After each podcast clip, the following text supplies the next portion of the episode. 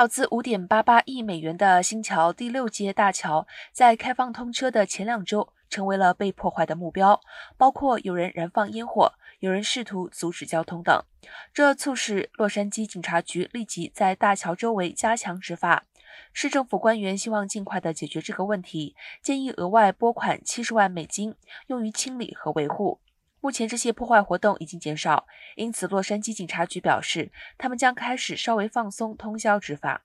但委员会也在制定维护桥梁安全的长期战略，包括安装摄像头和防攀爬装置。该委员会还要求市检察官起草一项带有紧急条案的法令，禁止人们进入桥梁围栏以外的区域，污损高架桥、街道接管、飘车、危险驾驶行为、停车。